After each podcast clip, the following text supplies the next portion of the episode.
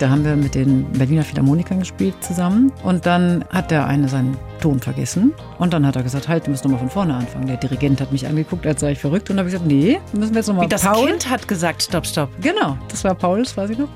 Wie alt war der Paul? Ich glaube, der war fünf oder sechs, ganz klar. Da kann man mal kurz Ja. ein ganzes Orchester Genau. stoppen. Ja. Das finde ich super. Die blaue Couch, der preisgekrönte Radiotalk. Ein Bayern 1 Premium Podcast in der App der ARD Audiothek. Dort finden Sie zum Beispiel auch mehr Tipps für Ihren Alltag mit unserem Nachhaltigkeitspodcast Besser Leben. Und jetzt mehr gute Gespräche. Die blaue Couch auf Bayern 1 mit Dominique Knoll.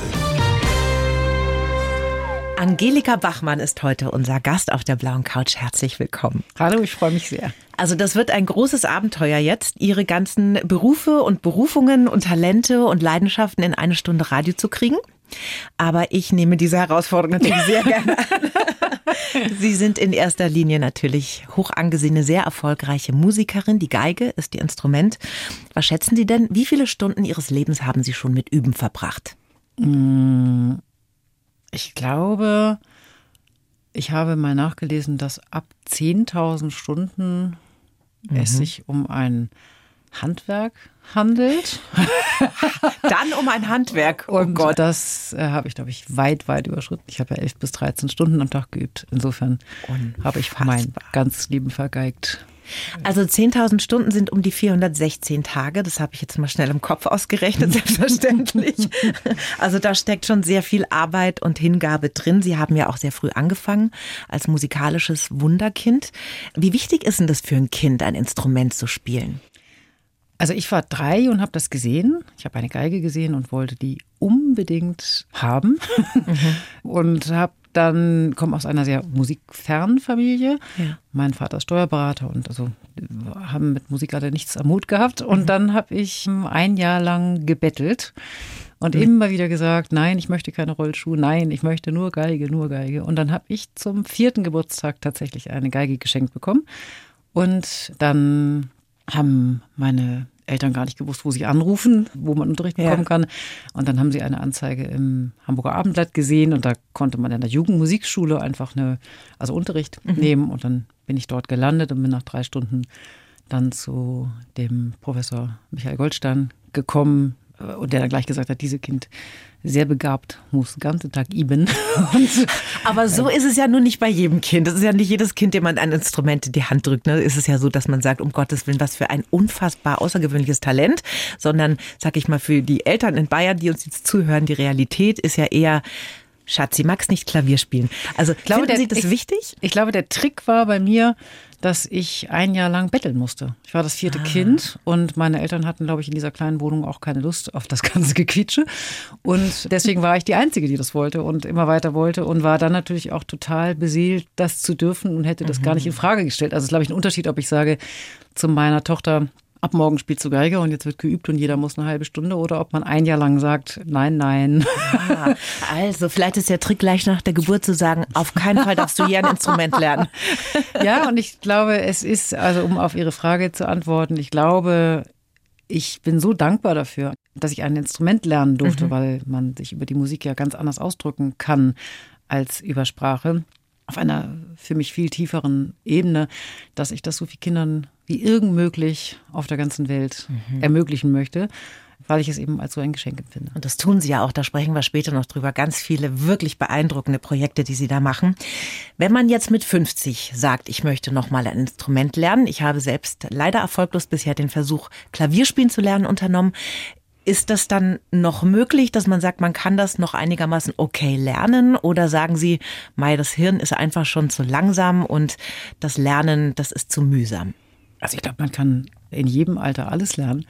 Ein Streichinstrument beinhaltet halt, wenn man anfängt, dass es jetzt nicht sofort ein Ton rauskommt, während auf dem Klavier, was ja ihr Instrument ist, wie ich gerade, ver- wenn ich es richtig verstanden habe, dann äh, drückt man einen Ton runter und ein Ton kommt raus. Auf der Geige muss man den ja produzieren. Insofern dauert das ein bisschen. In meinen ganzen Projekten, die ich mache, erlebe ich das ja immer wieder, wenn man neu lernt, Geige zu spielen.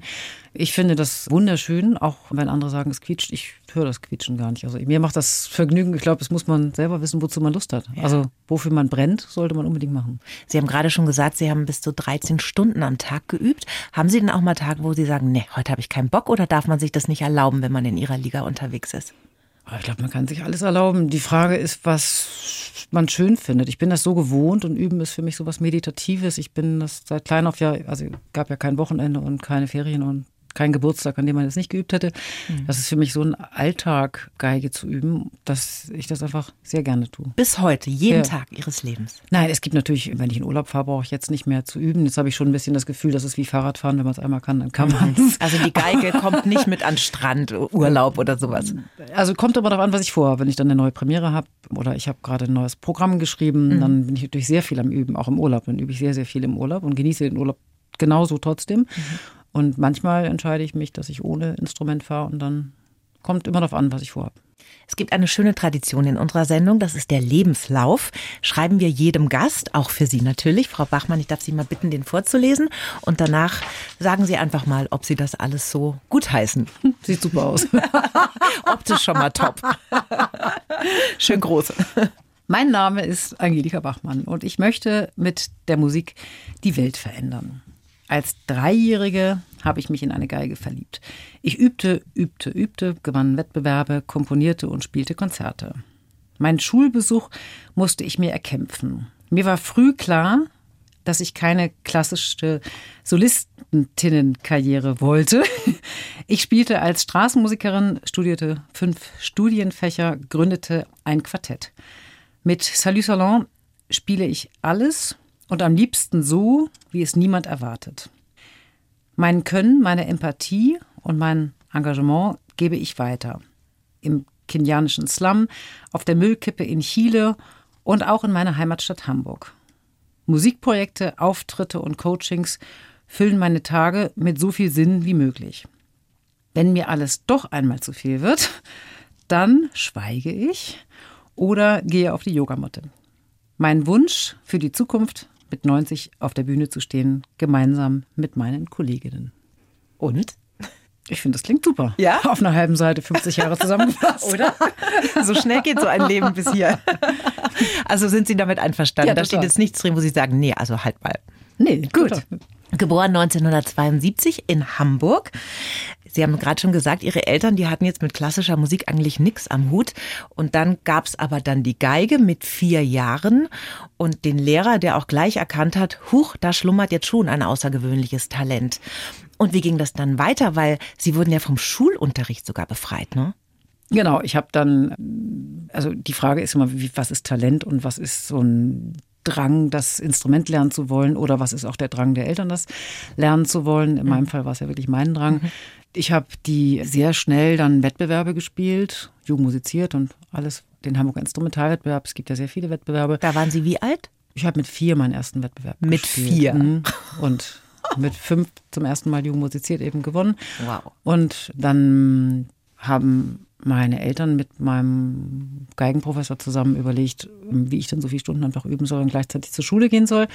Und dann haben die mit dem äh, Senator in Hamburg gesprochen, mhm. mit dem Schulsenator und haben überlegt, wie man mich von der Schule befreien kann. Und das hat es davor und danach irgendwie, ich glaube danach auch nicht, gegeben. Und eigentlich macht das ja auch total Sinn, dass Kinder zur Schule gehen, weil ja. man da ja auch sehr viel Soziales lernt und Spaß hat und einen Schulranzen hat und Pausenbrot und alles Dinge, die ja, ich nicht total, hatte. Also ich würde es keinem Kind empfehlen, ja, falls jemand zuhört jetzt.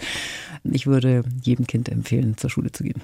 Aber wie haben Sie denn lesen und schreiben gelernt? Privatlehrer kamen dann zu Ihnen nach Hause oder wie ging das? Genau, ich hatte zweimal die Woche zwei Stunden Unterricht bei einer Dame, Frau Schlüter, die eine pensionierte Lehrerin war und, und so gut wie noch Sütterlin geschrieben hat. Ach du Schreck. Also ich habe gar keine Pädagogik erfahren, mhm. sondern, also bei mir gab es kein Pu und kein Fu, sondern einfach nur Berichtigungen und richtig schreiben, Ach, richtig rechnen. Und, aber da ich das ja vom Geigen total gewöhnt war, mhm. fand ich die Stunden eigentlich immer ganz gemütlich.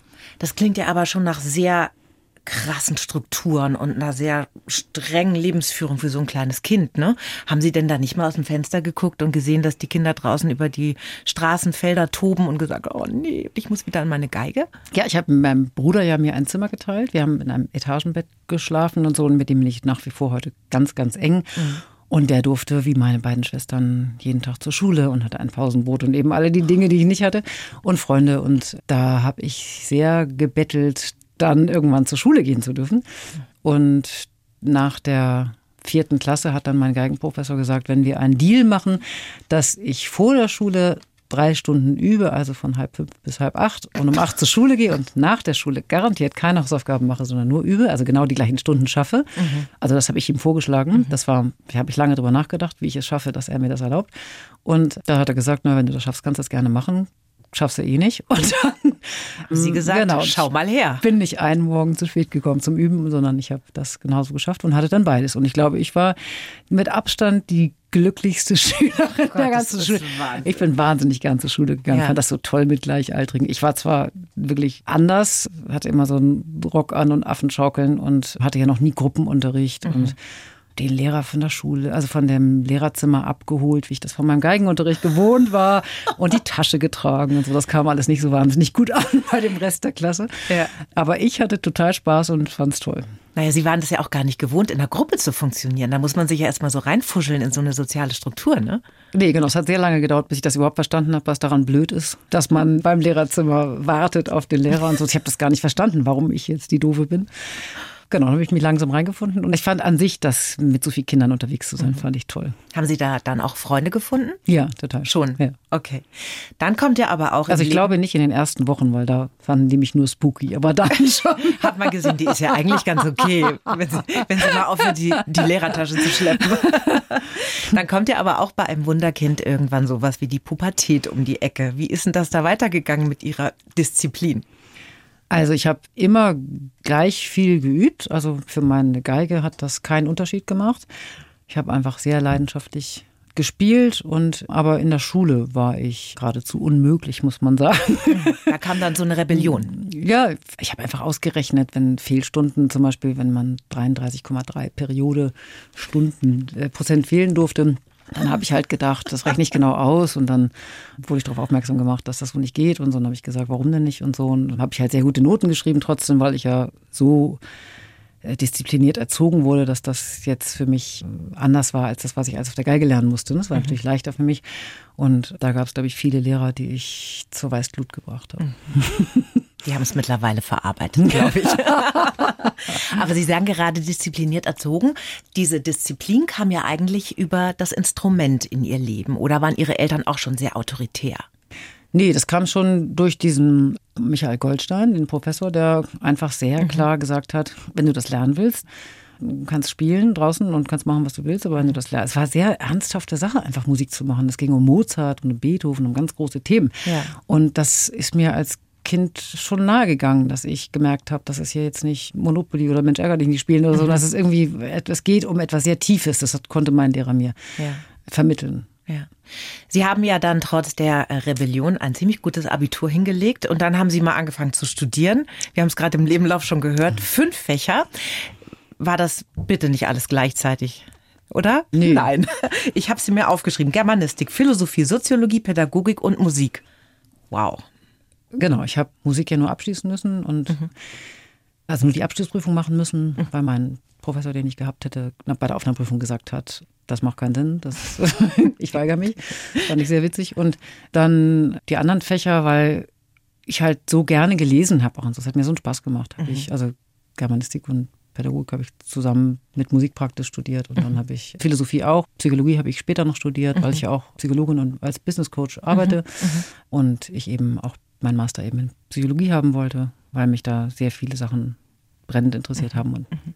War das dann auch schon so ein bisschen die Idee, auch was anderes beruflich vielleicht zu machen mal, als nur Geige spielen? Nö. Nee, das war einfach, ich habe Bock drauf, ich ja, mache das. Total. Das ist wie, genau, wie alles, was ich mache, glaube ich, hängt damit zusammen, dass es so eine Leidenschaft ist. Es macht mir einfach Spaß, das hat mich mhm. interessiert.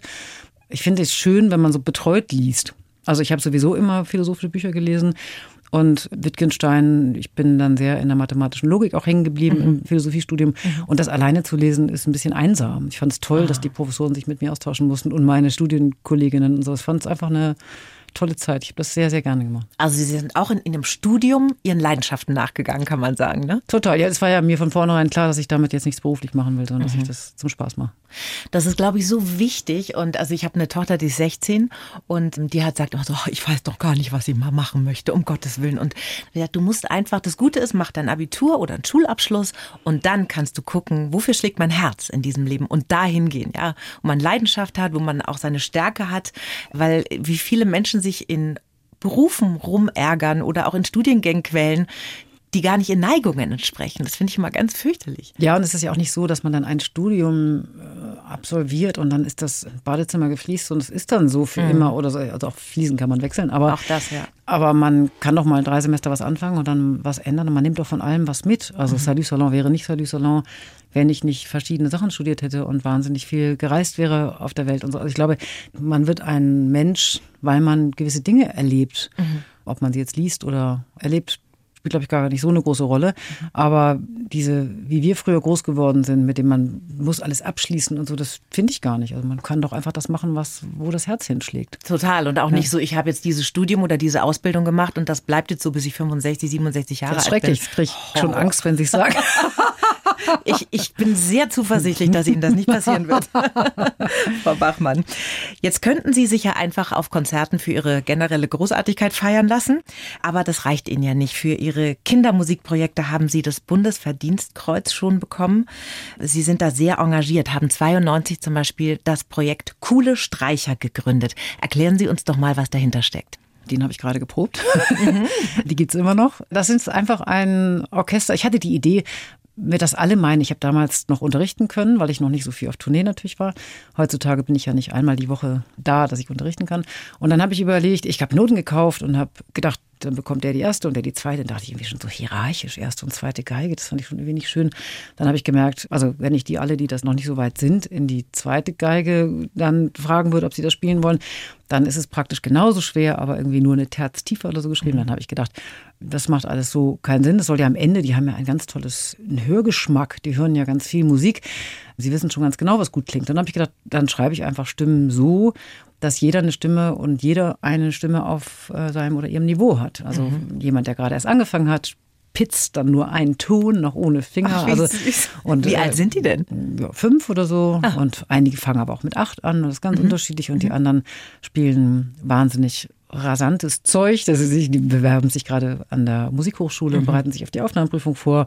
Und andere machen Musik eben gar nicht, weil sie das später machen wollen, sondern genauso wie sie eben auch Sport machen, weil es einfach ihnen Spaß macht. Mhm. Und wenn man jedem eine Stimme schreibt, so dass es einen tollen Klangkörper am Ende ergibt, also eine Stimme, die jeder spielen kann, und jeder hat ja unterschiedliche Fähigkeiten. Ja. Jemand ist rhythmisch begabt und der andere ist oder die andere ist einfach geschickt mit einer Geläufigkeit oder so der äh, linken Hand.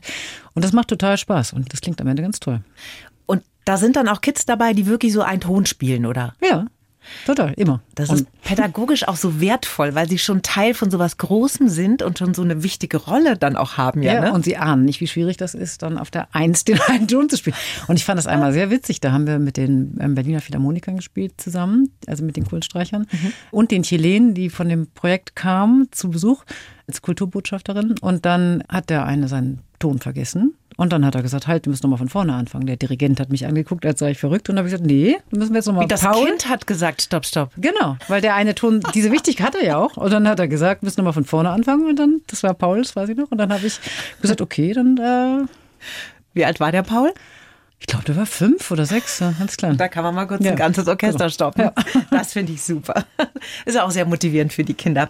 Sie sind ja auch im Ausland unterwegs als Botschafterin der Kindernothilfe, arbeiten vor Ort in Brasilien, Haiti, Kosovo, in Ruanda, Sri Lanka. Was machen Sie denn da genau?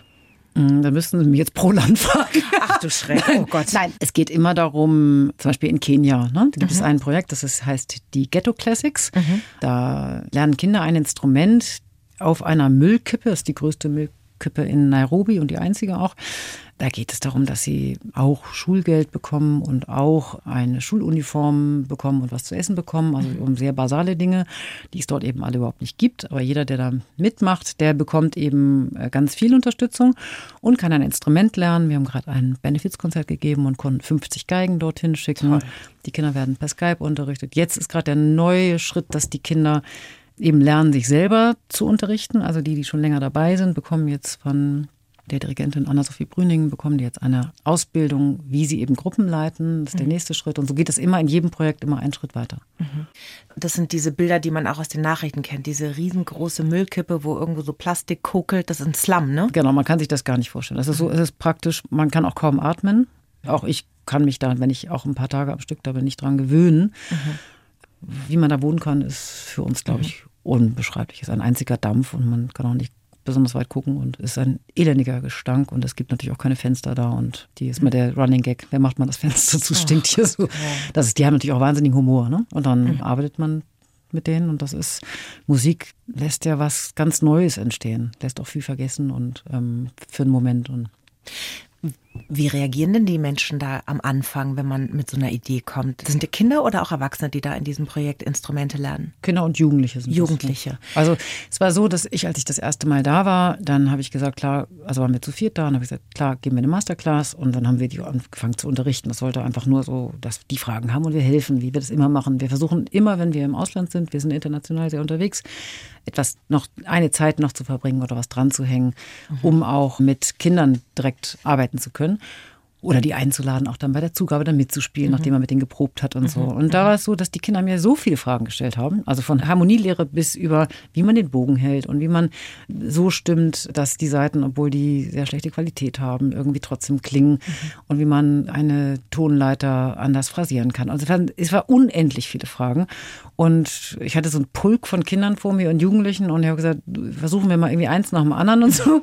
Und alle hören zu, das mache ich immer so, ne, weil alle, jeder ja von jedem lernt. Ja. Und dann habe ich gedacht, ich kann ja unmöglich jetzt nach Hause fahren und die mit ihren Fragen Mhm. alleine lassen. Mhm. Und dann habe ich mit Stefanie Schiller, mit die das Projekt geleitet hat, dann, also was wir dann entworfen haben, dann zusammen überlegt, wie man das machen kann, wie man die Kinder dazu, also wie die per Skype-Unterricht dann einfach ihre Fragen loswerden können. Und mittlerweile spielen die wirklich fantastisch und es ist einfach toll zu sehen. Es macht unglaublichen Spaß. Und das ist auch so nachhaltig, dass sie da immer wieder mal hinfahren und sich umschauen Genau, immer wenn es ja. sinnvoll ist. Ne? Also ja. ich fahre jetzt nicht dahin, damit die irgendwie damit man dann mal netten Kaffee trinken. Ja, ja, nee. Also im Moment halte ich es für sinnvoll, dass Anna Sophie Brüning dahin fährt ja. und äh, da denen das beibringt. Also das mache ich immer abhängig mhm. davon, bespreche ich mit den Projekten auch immer. Wow. Und Sie haben auch noch was ganz Spannendes gemacht. Salat Deluxe vor drei Jahren mit einem Rapper, Sammy Deluxe. Sa Salü Deluxe, meine ich. Salat Habe ich Salat gesagt, um Gottes Willen. Das dürfen wir auf keinen Fall rausschneiden. Ich habe Hunger, das kommt daher. Salat, das stimmt. Hier steht natürlich Salü, ne? Aber wissen Sie was? Ich bin 52, Lesebrille nicht dabei und das kam dann dabei raus. Ich finde das Beste, was wir bis jetzt besprochen haben. Das muss drin bleiben. Okay. Also, Salü Deluxe. Aber wer weiß, vielleicht ist das ja mal ein neues Projekt. Also, Salut Deluxe haben sie vor drei Jahren gegründet mit dem Rapper Sammy Deluxe. Da trifft Hip-Hop auf Klassik. Wie reagiert denn ein Rapper, wenn sie kommen? Und sagen, hier, lass mal was zusammen machen. Ach, das war total witzig. Ich finde Sammy richtig toll. Mhm. Ich finde einen unfassbar tollen Musiker und Texter. Und ähm, habe ihn gefragt vor ein paar Jahren, das war glaube ich 2017, dass ich ihn das gefragt habe, ob, ich habe einen Song geschrieben und habe gefragt, wie tief kann man lieben und habe ihn gefragt, ob er nicht auch dazu ein paar Strophen schreiben will. Also, mhm. dass wir einen Song zusammen machen. Das fand er eine coole Idee und dann haben wir das gemacht und in der Waldbühne und äh, oh, so Elbphilharmonie und so, wirklich Wahnsinn. Und dann haben wir uns, also dann war das Stück vorbei und dann irgendwie, das habe ich mich verbeugt so wie ich das gewohnt war. Und Sammy sagt zu mir, sag mal, was machst du denn da? Und das Gymnastikübung oder? Und das war so witzig, dass man gemerkt hat, in was für Blasen wir leben, also Hip-Hop und Klassik und ja. ähm, jeweils. Und dann haben wir uns weiter ausgetauscht und gedacht, wir möchten gern für Kinder und Jugendliche irgendwie ein cooles Projekt ins Leben rufen, was wirklich Spaß macht und wo man alle möglichen Sachen ausprobieren kann. Das ist ein Opernsänger, der gibt einen Kurs. Das sind so Coaches, die natürlich, die wären ja unbezahlbar. Die machen das, weil sie Sammy und mich gut kennen und weil sie die Projekte mhm. toll, das einfach toll finden und machen das dann für eine Aufwandsentschädigung. Und zum Beispiel der Opernsänger, der ähm, sagt, was passiert denn eigentlich, wenn wir jetzt von der Melodie ähm, also von dem Text die Melodie wegnehmen. Mhm. Und dann, okay, bleibt ein Text übrig. Okay, mhm. was ist denn das ein Text? Okay, wenn man den Rhythmus spricht, ist das ein Rap? Okay, jetzt sind wir so.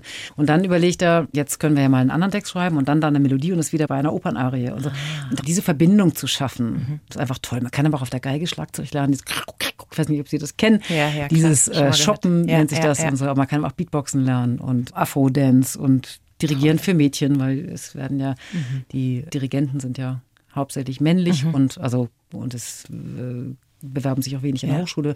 Da wollen wir viel für tun und man kann Graffiti-Workshops und ich könnte jetzt ewig erzählen. Ja, man kann F-Löcher ja. in Geigen sägen. Und, und da werden dann ja. Operntexte gerappt. Das finde ich sehr cool. Äh, Sie bringen ja gerne Genres zusammen, so grundsätzlich auch, wenn Sie mit Ihrer Salut Salon Band, sagt man da Band oder ist das ein Ensemble? Wie nennen wie Sie, Sie sich? Wie Sie Lust haben. Ich sage Band. Ich finde, das passt besser. unterwegs sind. Da mixen Sie ja auch so E- und U-Musik, also Ernste und Unterhaltung so zusammen. Das ist ja jetzt nicht so ein klassisches Kammermusikkonzert, wenn man Sie da auf der Bühne sieht, oder? Ich, ich glaube halt, dass die Musik viel mehr Ausdrucksmöglichkeiten hat als E für Ernst und U für Unterhaltung. Da kommt aber auch eh die Klassik dann ja auch sehr schlecht weg, finde ich, wenn sie nur mhm. ist. Ich frage mich, warum man nicht T wie traurig, W wie wütend, S wie sehnsüchtig und bei mhm. Salon spielen wir alle Buchstaben. Ich finde, wenn schon Alphabet, dann alle Buchstaben. Also sehr viel Gefühl ist dabei. Ja. Okay. Vier schöne und musikalisch. Nee, einmal nur, das ist ja. vielleicht eine Grenze, die ja sehr wertend gemeint ist zwischen ernster und unterhaltender Musik. Und die gibt es meines Erachtens gar nicht. Mhm. Es gibt einfach viel mehr, wenn man alle Buchstaben nimmt. Ähm, mhm. Und das ganze Gefühlskarussell nimmt. Das sind ja Affekte früher in der Barockmusik. Ja. Hat man selbstverständlich ganz viele von diesen Affekten gehabt. Das hat sich irgendwann reduziert auf diese beiden. Das stimmt meines Erachtens einfach nicht. Mhm. Aber jetzt gibt es ja, wenn ich so überlege, so einen Radiosender, der mal Klassik und mal Pop spielt, auf einer Welle gibt es ja nicht. Mm, Oder? Also es gibt in Hamburg ein Byte FM, mhm. die spielen die spielen beides, mhm. ja? Ja. Also, aber schon sehr außergewöhnlich, ne? Eigentlich ist ja, das schade. Cooler, cooler Sender. Ja, na, klar, da hören wir vielleicht mal rein. Nein, ich mag, glaube ich, grundsätzlich nicht, wenn äh, so viel sortiert wird und aussortiert ja. wird. Ich glaube, wenn Klassik wirklich toll gespielt ist, dann kann man nicht still sitzen bei einem Barockstück. Man muss mit in Groove gehen und so. Es ist einfach, da, da bewegt sich etwas in einem. Und wenn man sagt, das ist für die Stillsitzer und das ist für die Tänzer und so, das stimmt einfach meines Erachtens mhm. nicht. Das ist einfach, mhm. Deswegen kann ich nur dafür plädieren, in jedem Radiosender mhm. möglichst viele verschiedene Facetten ähm, mhm. zu spielen. Und diese Vorurteile, die man immer hat, jeweils vor der mhm. anderen Blase, die sind, die stimmen einfach nicht. Ja, ja.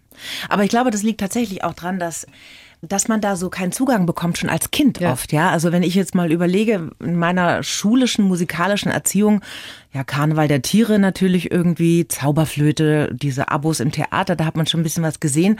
Aber das war alles auch auf freiwilliger Basis. Also so von der Schule an sich, dass man sagt, man kriegt da wirklich einen Zugang, der nicht so bierernst ist. Das ist schon ja auch ein bisschen rückständig, finde ich, im Schulsystem. Ja, das hängt immer ein bisschen damit zusammen. Also wenn ich eben einen Musikunterricht so gestalte, dass ich sage, so Kinder jetzt Quintenzirkel auswendig lernen und so, dann kann ich ja nicht viele Menschen bewegen. Mhm. Aber wenn ich mhm. im Sportunterricht sagen würde, jetzt lernen wir mal Balltechnik rein theoretisch auf dem Papier und ihr lernt jetzt das auswendig, die Ballfolge, dann werde ich auch nicht so viel für Sport begeistern mhm. können. Aber im Sportunterricht dürfen die Kinder halt laufen und im Musikunterricht müssen sie mal halt meistens, also es wird ja immer besser, ne? aber mhm. müssen viel äh, einfach so lernen und dann hat man gar keinen Zugang dazu und es wird dann die ganze Emotion abgeschnitten abgeschnitten, die ja. Genau. Darum geht es ja eigentlich bei der Musik. Ja, ne? Aber der Zugang über die Emotionen ist nicht spürbar im Schulsystem, finde ich. Er kommt auf die Schule an. Also mhm. ich mache eben ja sehr viel in Schulen und mhm. ähm, finde, dass viele Schulen mittlerweile schon mhm. sehr fortschrittlich sind und sehr viel da machen und wirklich tollen, ganz ist, tolle Sachen. Ja, machen. sicher sehr individuell ja, auch, wer ja. da als Lehrer dann sitzt und genau. wer da auch mal reingeht, vielleicht als Gastdozent oder sowas, ne? Ja, und was die selber die Lehrer für Fortbildung hatten und mhm. was sie selber für eine Ausbildung, das ist ja so ein Rattenschwanz, ne? Aber mhm. das müssen wir aufbrechen. Unbedingt. Hier ist der erste Schritt. Wenn Sie mit Ihren Kolleginnen von Salut Salon unterwegs sind, das müssen sich unsere Hörerinnen und Hörer so vorstellen, vier sehr hübsche Frauen, schwarze Kleider. Das sind dann zwei Geigen, ein Cello, ein Klavier ja. ne, auf der Bühne. Und wir hören jetzt mal, ach, sie singen auch noch, das muss man auch noch erwähnen. Und wir hören jetzt mal ganz kurz rein in eine Collage ihrer Musik. Das ist der Song mit Sammy. Kann man leben, ohne aufzutauchen? Wie viel Schmerz kann man tragen und trotzdem verzeihen?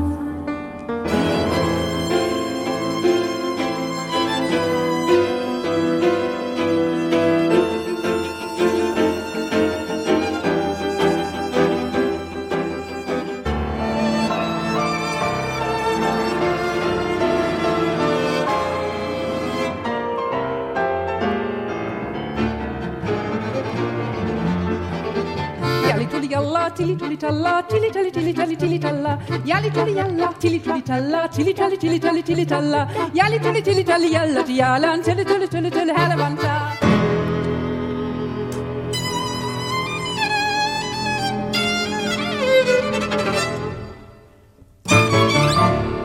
Wow. Beeindruckend. Singen Sie da? Ja, genau. Das ist der Song, den ich geschrieben habe und Sammy gefragt habe. Sammy Deluxe, ob er nicht mit mir zusammen ein paar Strophen schreibt. Jetzt die Rap, die Hip-Hop-Strophen von ihm fehlen ja. jetzt. Ja, ja, klar, natürlich, weil wir reden ja heute auch mit Ihnen. Menschen, die bei Ihren Konzerten waren, sagen, sie haben noch nie so viel und überhaupt noch nie in einem Kammerkonzert gelacht. Was tun Sie da auf der Bühne, außer wunderbare Musik zu machen? Gibt es da auch so Wortteile, Ansagen, so Comedy-Elemente oder wie muss man sich das vorstellen? Ja, ich glaube, wir haben selber so einen Spaß daran. Ne? Wir, ich glaube, am meisten lachen wir nach wie vor. Und das springt dann so ein bisschen runter ins Publikum. Ja, und es knallt und schneit auf der Bühne. Wir steppen beim Geigen, wir spielen auf singenden Sägen, wir spielen so lange, bis der Cellobogen wirklich anfängt zu brennen.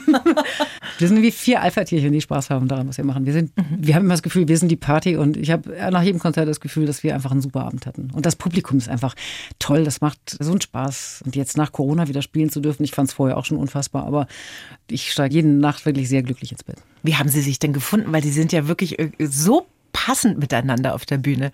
Auch wir haben uns über Freunde kennengelernt und über einen langen Zeitraum und dann irgendwie gemerkt, dass wir Lust haben, zusammen Musik zu machen. Dass wir, es gibt ja so ein paar Sachen, die international sind. Das ist, glaube ich, der Humor, die Leidenschaft und auch so die Poesie. Wo wir auf, in China auf Tournee sind. Ne? Wir moderieren ja auch immer in der jeweiligen Landessprache.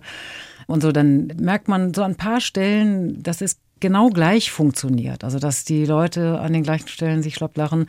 Und ne, wenn man so meint, man ist so unterschiedlich, wenn an eine Stecknadel fallen hört, äh, hören würde, wenn wir einen poetischen Moment mit unserer Handpuppe Oscar haben.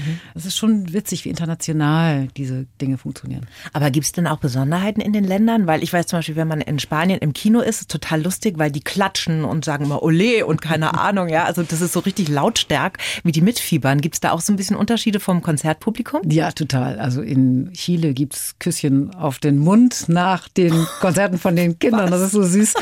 In osteuropäischen Ländern gibt's oft Blumen von Menschen, die man noch nie gesehen hat.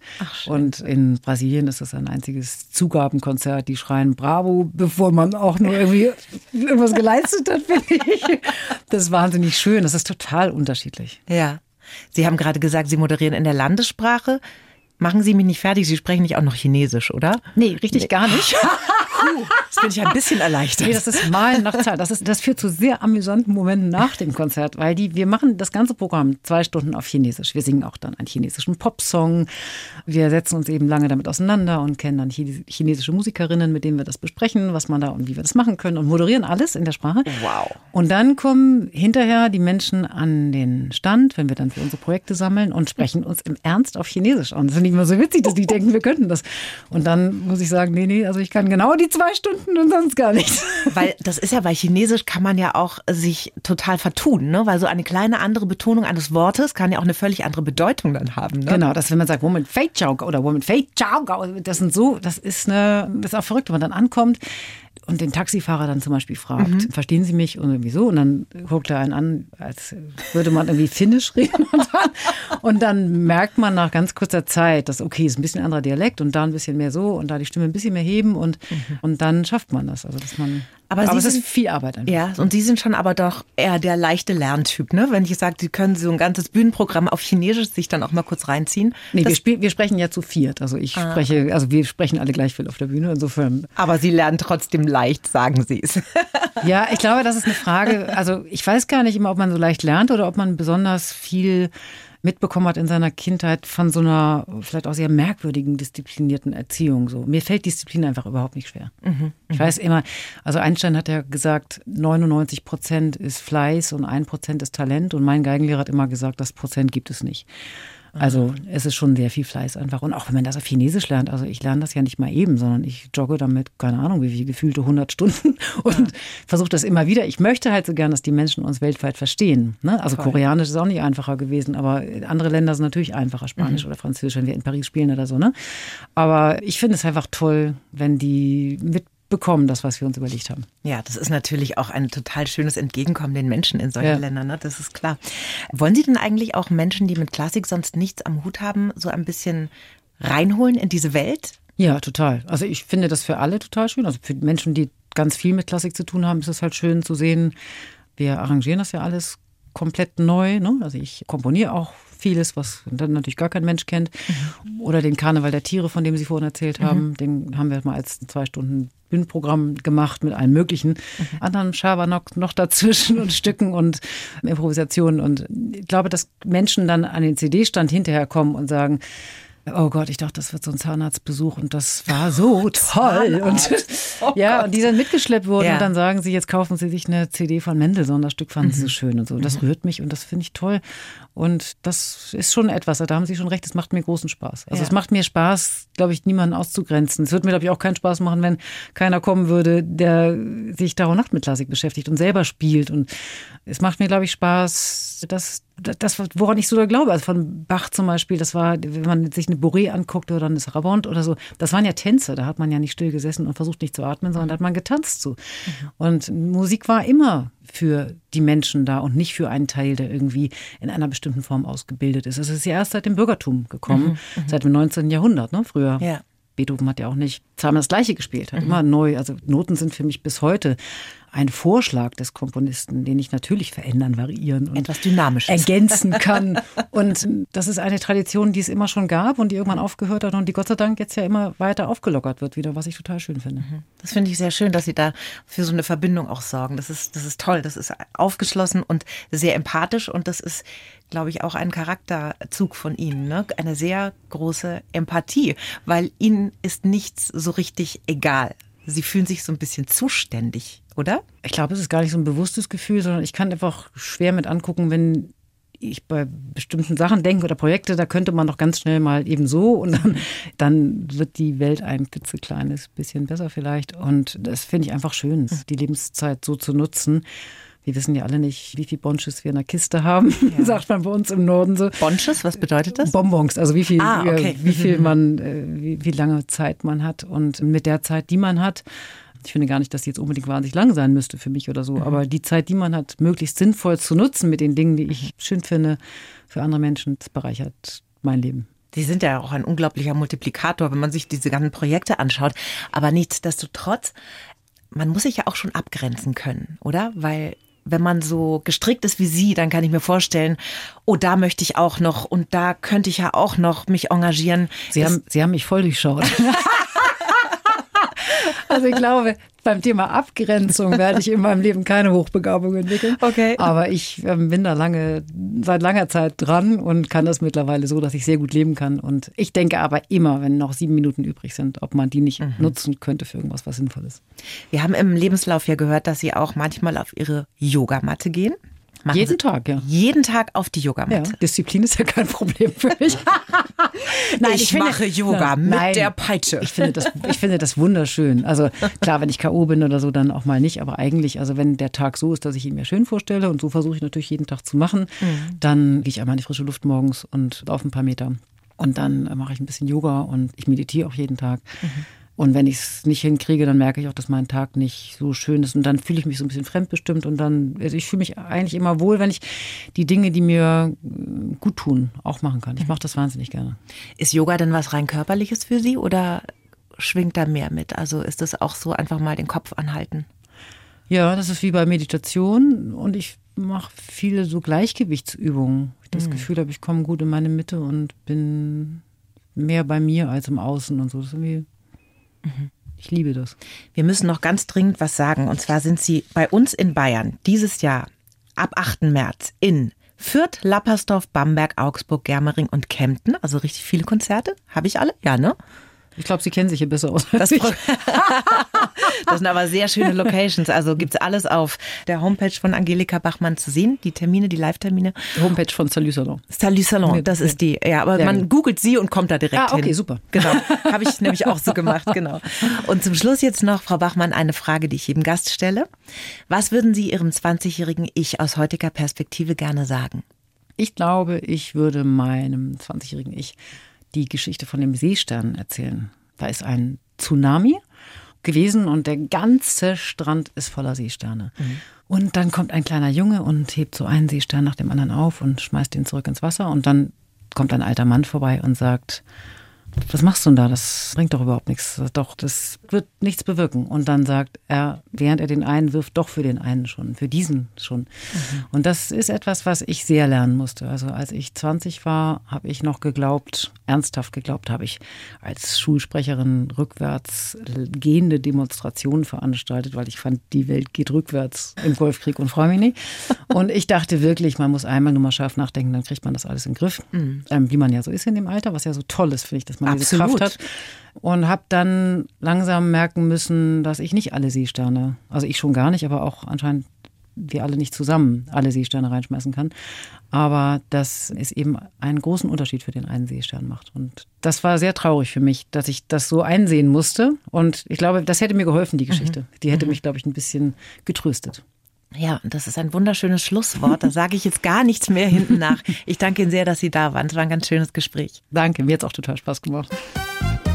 Die Bayern 1 Premium Podcasts. Zu jeder Zeit, an jedem Ort. In der App der ARD Audiothek und auf bayern1.de. Bayern 1 gehört ins Leben.